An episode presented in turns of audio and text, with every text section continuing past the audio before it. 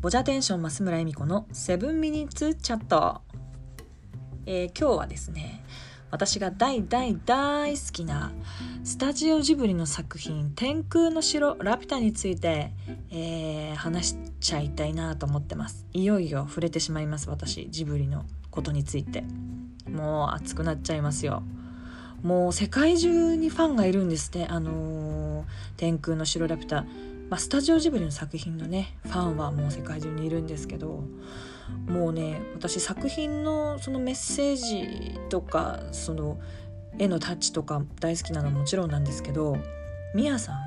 んもう宮崎駿さんみやさんと呼んじゃうんですけどみやさんとタッグを組んでいる音楽久石譲さんの大大大ファンで、えー、私がね本当に頑張りたい時もそうだし癒されたい時もそうだしどんな時にもこうフィットするんですよね久石譲さんの音楽が。でなんかもう大好きでしょっちゅう聴いてるんですけどこの「天空の城ラピュタ」ももちろん音楽は久石譲さんで。で皆さんがよく知ってる登場人物はもう男の子と女の子パズーとシータの物語天空に浮かぶ城ラピュタにこう向かっていくっていうもうざっくり話すとそういう話なんですけど。1986年昭和61年に公開されてるんですよね。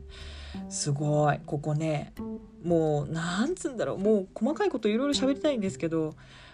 この作品にはねキャッチコピーがついてるんです。まあスタジオジブリの作品にはキャッチコピーっていろいろあるんですけど「天空の城ラピュタ」に関しては「ある日少女が空から降ってきた」てんてんてんっていうキャッチコピーがついてるんですよ。いいなこれもまた。これねラピュタパズーが空から降ってきたシータを助けてそしたらパズーのお父さんが追っていた天空の城ラピュタになんとなくつながっていって2人でそこに向かっていくっていう話なんですけどでもね私感じるんですよこの作品から。本当にね本当に大事なものだと感じるものは